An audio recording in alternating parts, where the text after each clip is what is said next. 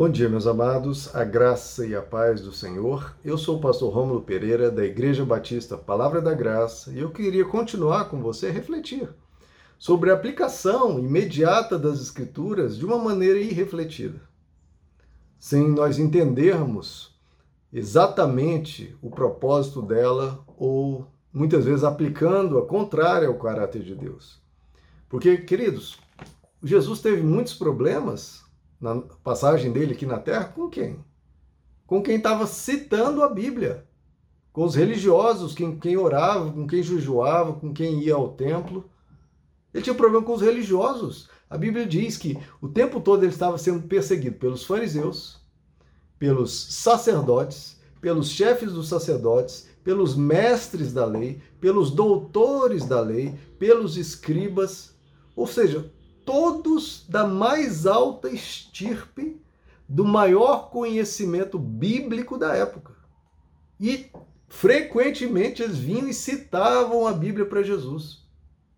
Ou seja, cuidado em simplesmente pegar a Bíblia e citá-la, ou alguém citar para você, e você imediatamente adotar aquilo como a sua prática de vida sem refletir um pouco se aquilo que está sendo interpretado é verdadeiramente o propósito, o intuito de Deus com aquela mensagem ou se está de acordo com o caráter de Deus. Isso é importantíssimo.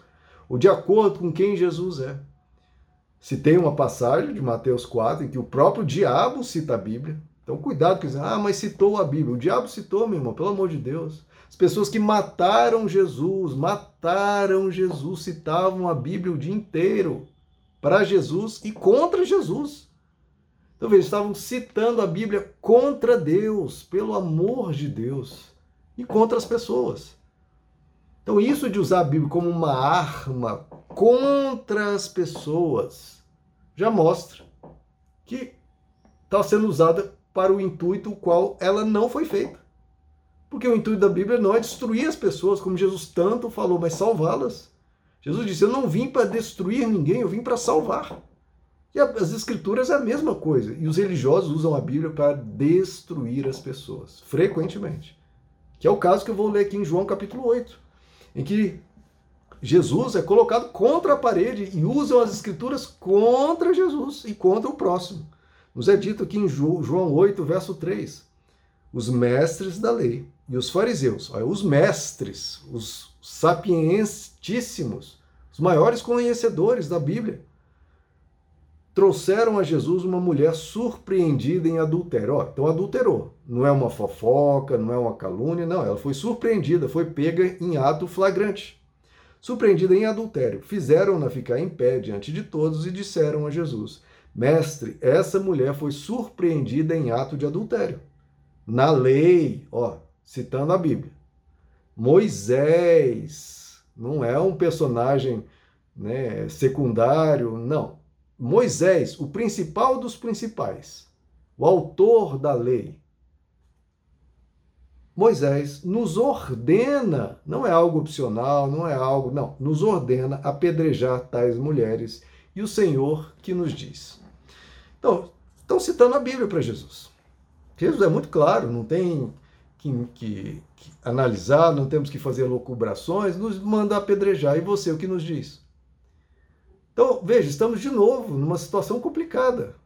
A gente lê as escrituras, interpreta, mas fala, poxa, como, como a gente faz? Parece que está nos, nos dizendo para fazer isso e a gente não tem para onde. Olhe para Jesus, queridos. Olhe para Jesus.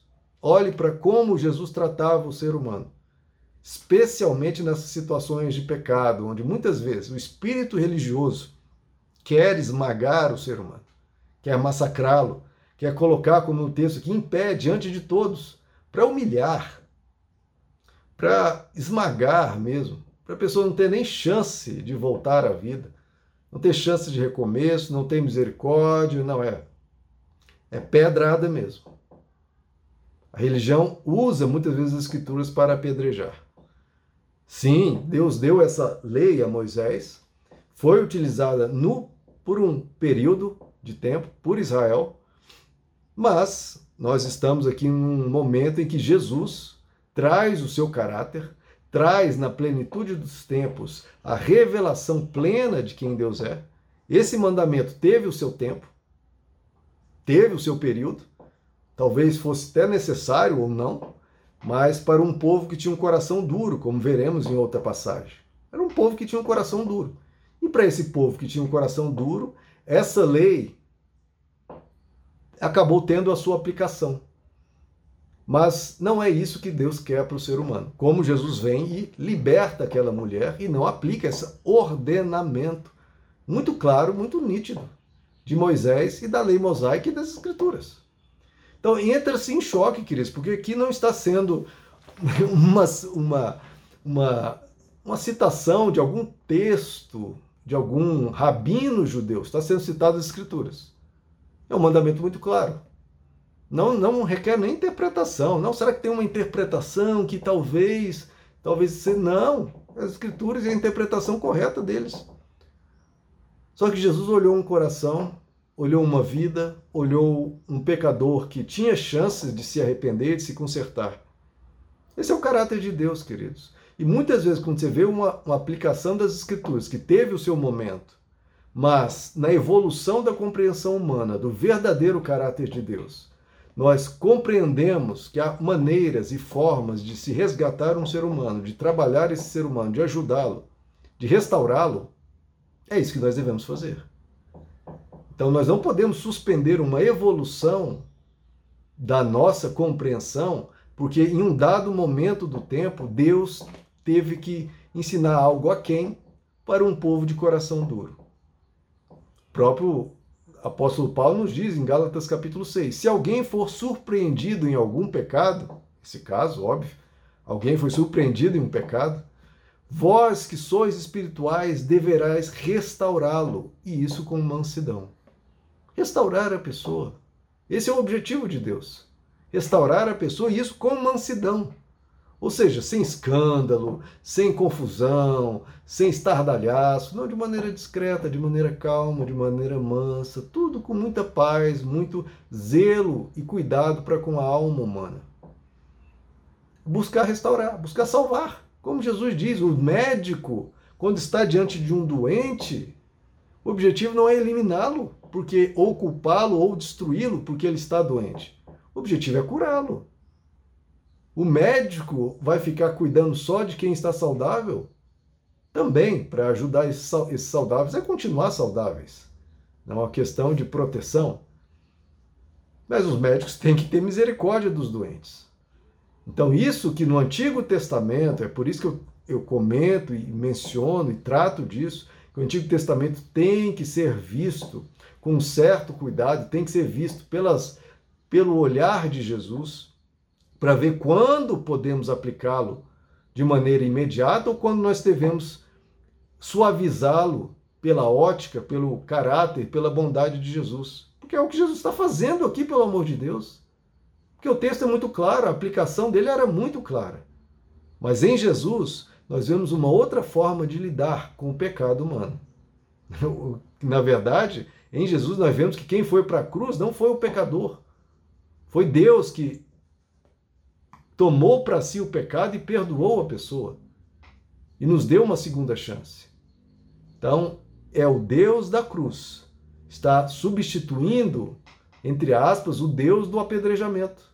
Não que fossem deuses diferentes, mas como eu expliquei, no contexto da época, era o que dava para ser feito com um povo de coração duro. Eles não tinham condições de captar toda a graça de Deus. Por isso que a Bíblia nos diz que Jesus veio na plenitude dos tempos. Quando o ser humano tinha alguma condição, apesar de quase ninguém ter captado toda a graça de Deus, e até hoje as pessoas não captam, e têm dificuldade, muitas vezes gostam mais dos textos que mandam criticar, mandam esfolar, mandam destruir as pessoas. Quando nas escrituras, em geral, o que se mostra é um Deus de amor, desde a primeira página até a última.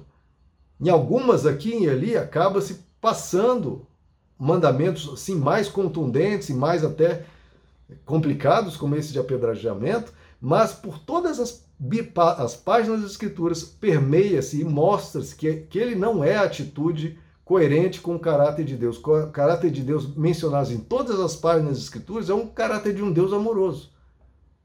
e um Deus que quer salvar, que quer restaurar, que deseja, como está escrito, que todos sejam salvos e cheguem ao pleno conhecimento da verdade. Essas aplicações mais severas foram talvez necessárias, ou foram talvez as possíveis, dadas as circunstâncias de um dado momento, dado o coração duro e não gracioso, e não tolerante, e não misericordioso das pessoas. Agora, quando as pessoas conseguem ter um coração um pouquinho melhor, é claro, Deus vai querer que se aplique essa, essa graça e esse amor que permeia todas as, as páginas das Escrituras, e não mandamentos severos que foram colocados ali, dado a, a, o coração muito duro das pessoas de um dado momento. Capte o caráter de Deus, por isso que eu insisto, capte o caráter de Deus, que permeia todas as páginas das Escrituras e se vê claramente, nitidamente em Jesus Cristo. Como se diz, ele era o Deus invisível que nós podemos ver. Em Jesus nós vemos Deus claramente. Não são sombras, não são vislumbres, como em outros textos. Em Jesus a gente vê claramente Deus. Se você vê Deus claramente em outros textos, Deus, como nos é dito, são vislumbres, são sombras. Poxa, se nas sombras, nos, vislumbres, nos manda, ou aparentemente é o que a gente capta, apedrejar, no vislumbre, na sombra, manda apedrejar, mas na nitidez, na luz, na exatidão, no, como diz a Bíblia, ele é a expressão exata do ser de Deus e o resplendor da sua glória. Se esse que é o resplendor nos diz não apedreje, mas restaure, você vai seguir o vislumbre, a sombra ou a exatidão, o resplendor, o Deus encarnado? Olhe para Jesus. Resolve-se. Como eu falei, quando você olha para o caráter de Deus, olha para Jesus, você já de cara descarta 95% dos problemas, das dúvidas, das questões. Nem que seja ao ponto de você dar um, pé, dar um passo atrás e dizer, olha, essa aplicação que parece absurda, parece sem sentido, parece é, é, atroz, parece cruel. Então eu não vou fazer isso, porque não me parece de acordo com o caráter de Deus, não me parece com o jeito de Jesus tratar as pessoas, com a postura de Jesus, com o jeito de Jesus falar, com o jeito de Jesus agir. Eu sou discípulo de Cristo, por isso que eu me chamo, por isso que eu sou um cristão. Sou discípulo de Cristo. Então essa citação da Bíblia, como eu falei, citada por pelo diabo, pelo próprio Satanás em Mateus 4, e citada aqui pelos fariseus e mestres da lei em João capítulo 8. Ambas foram descartadas por Jesus, e ambas Jesus trouxe à luz a verdadeira verdade, que é segundo o caráter dele. Que a gente aprenda com isso, queridos a não seguir meras citações das Escrituras de forma automática.